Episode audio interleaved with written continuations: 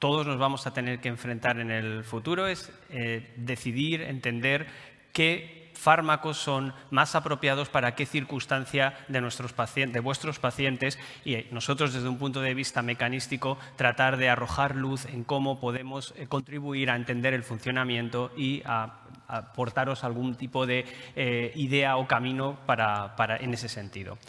Mirad, esta tabla que veis aquí es un artículo que publicamos, un artículo de posicionamiento de, la Academia Europea de Alergia e Inmunología Clínica en el año 2019 donde ya se estaban empezando a desarrollar un gran número de moléculas pequeñas, lo que en inglés se llama small molecule drugs, y que tienen un mecanismo de acción diferente al que tienen los biológicos en general y los anticuerpos monoclonales en particular.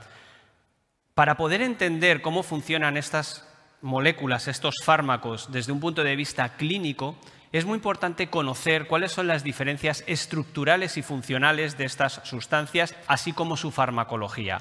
Y en esta tabla recogíamos una serie de diferencias eh, en distintos aspectos entre lo que se denominan eh, moléculas pequeñas, químicas, small molecule drugs, comparado con biológicos. Eh, en primer lugar, si echamos un vistazo al tamaño molecular, en la parte superior de la diapositiva, nos damos cuenta que efectivamente los anticuerpos monoclonales tienen un tamaño mucho mayor que las moléculas pequeñas, la naturaleza también es distinta, pero lo que es más importante desde un punto de vista terapéutico y funcional es cómo son las especificidades que tienen estas moléculas en cuanto a sus dianas. Por un lado, los anticuerpos monoclonales son moléculas muy específicas, una especificidad exquisita que no se alcanza prácticamente con ninguna otra sustancia y que son capaces de reconocer y bloquear de manera exclusiva la diana frente a la que van dirigidas. Por contra, debido a su tamaño, no pueden penetrar en el interior de las células y por tanto solo pueden bloquear moléculas que están en el exterior, citoquinas o receptores. En contra, las moléculas pequeñas son moléculas dirigidas también frente a dianas específicas, pero por su naturaleza pueden ser más promiscuas. ¿Qué quiere decir esto? Que pueden tener lo que se denominan off-targets. Dependiendo de la dosis, pueden estar actuando no solo sobre la molécula diana, sino también sobre otro tipo de, eh, proteínas o moléculas que también contribuyen al efecto o que también pueden estar asociados a posibles efectos adversos. Y la, la ventaja fundamental de las moléculas pequeñas consiste en su capacidad de atravesar las barreras lipídicas y ser capaces de bloquear respuestas intracelulares. Y esto tiene una gran repercusión porque nos permite diferenciar lo que son mecanismos inmunosupresores versus mecanismos inmunomoduladores.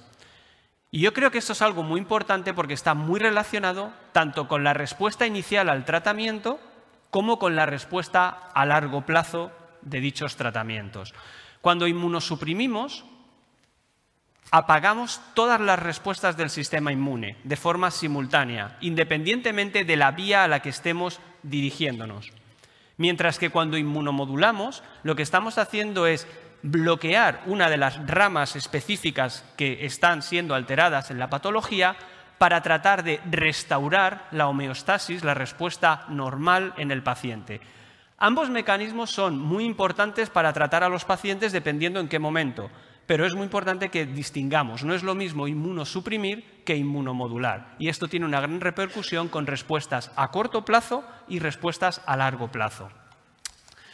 No voy a entretener mucho en esta diapositiva, simplemente todos sabéis que los anticuerpos monoclonales son de gran tamaño, como ya he explicado anteriormente, que están dirigidos frente a dianas muy específicas, lo que les confiere una gran especificidad y también generalmente un gran perfil de seguridad. Han revolucionado tratamientos relacionados con enfermedades inflamatorias y, por supuesto, la dermatitis atópica. Y a día de hoy tenemos aprobados dos, Dupilumab desde 2017, como se ha comentado en la introducción, y Tralokinumab desde 2021. Pero hay más anticuerpos monoclonales que están en desarrollo, que están siendo dirigidos frente a dianas específicas y que en el futuro veremos cómo contribuyen en qué pacientes concretos al beneficio clínico y a la mejora de dichos pacientes. Pero los que han sido aprobados también muy recientemente como moléculas pequeñas, son, como todos sabéis, los inhibidores de las proteínas JAK. Las proteínas JAK son una familia de moléculas intracelulares con actividad tirosina quinasa. ¿Y qué quiere decir esto? Son moléculas que están en el interior de la célula acopladas a las cadenas intracelulares de esos receptores y que se encargan de transmitir la señal exterior que recibe la célula, por ejemplo a través de una citoquina, al interior para que esta señal se culmine en un cambio de la expresión genética que va a dar lugar a proinflamación, alteraciones de la barrera, etc. En particular, como todos sabéis, las moléculas JAK actúan en parejas y lo que hacen es activar unos factores denominados STAT, que son factores de transcripción. ¿Y esto qué es? Moléculas que una vez que se activan penetran al núcleo de la célula y regulan, le dicen a la célula cómo tiene que responder en cuanto a su expresión de genes. Proinflamación, deterioro de barrera, etc. Por eso, en respuestas aberrantes, como las que ocurren a nivel inflamatorio, como las que ocurren en dermatitis atópica, el bloqueo con inhibidores JAK ha resultado muy beneficioso desde un punto de vista clínico, ya que es capaz de silenciar esas señales extracelulares que vienen de distintos tipos de citoquinas. Sin embargo, es muy importante también tener en cuenta que estas moléculas JAK son moléculas compartidas por un gran número de receptores acoplados a señales mediadas por citoquinas, interleuquinas, también interferones y también factores de crecimiento.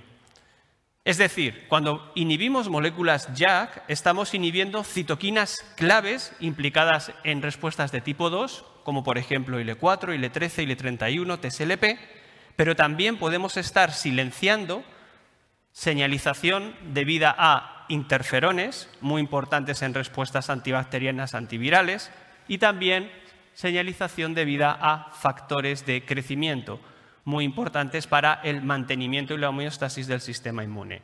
Por eso, en general, los inhibidores JAK, aunque todos sabemos que existen distintas clases, distintos tipos, tienen un papel inmunosupresor, porque actúan de una manera amplia en todo el espectro del proceso inflamatorio.